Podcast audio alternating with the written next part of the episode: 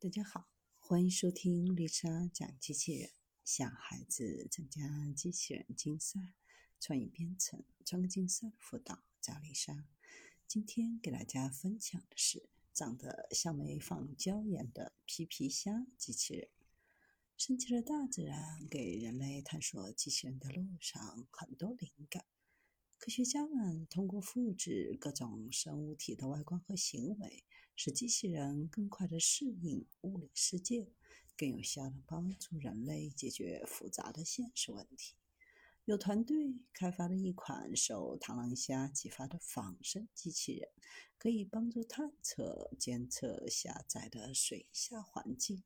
这些环境当中生活着许多动物种类，富含矿产资源，对生物学和地理学的研究有重要的用。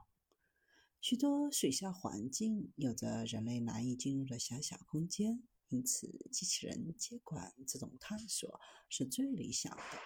螳螂虾是海洋环境当中灵活敏捷的小型捕食者，其出色的运动能力，成为水下机器人的发展提供了新的思路。这项工作以螳螂虾为仿生对象设计的这种机器人。要完成其运动控制。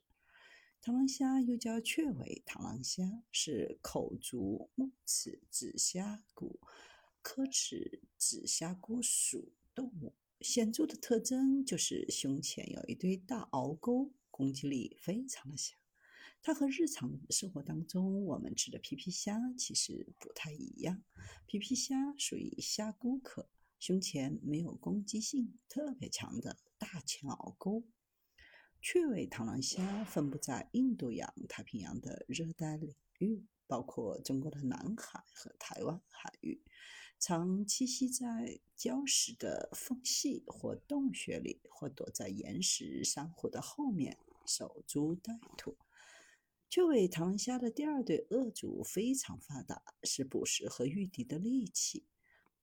捕枝最前端的一节呈单刺状，末端如锥子般一样尖锐，根部如凸起加厚，折叠起来，加厚的部位就像锤子一样，能够击碎甲壳类、贝壳类、驼类动物的硬壳，伸展的时候又可以轻松刺穿动物的软组织。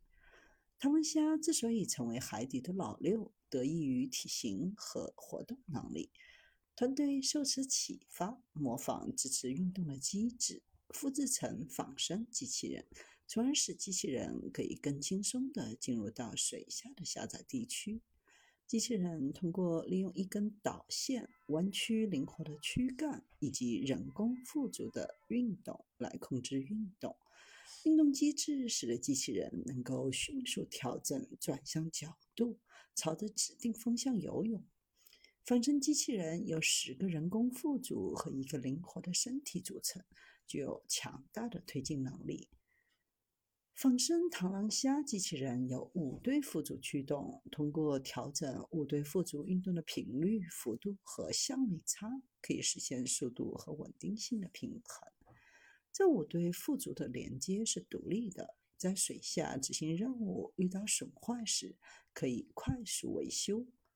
螳螂虾机器人的原型在水下实验室表现优异，最大速度每秒零点二八米，最小转弯半径为零点三六米。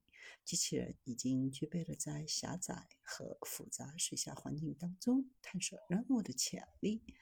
未来的研究重点是研究如何在狭窄的水下环境当中实现自主的运动。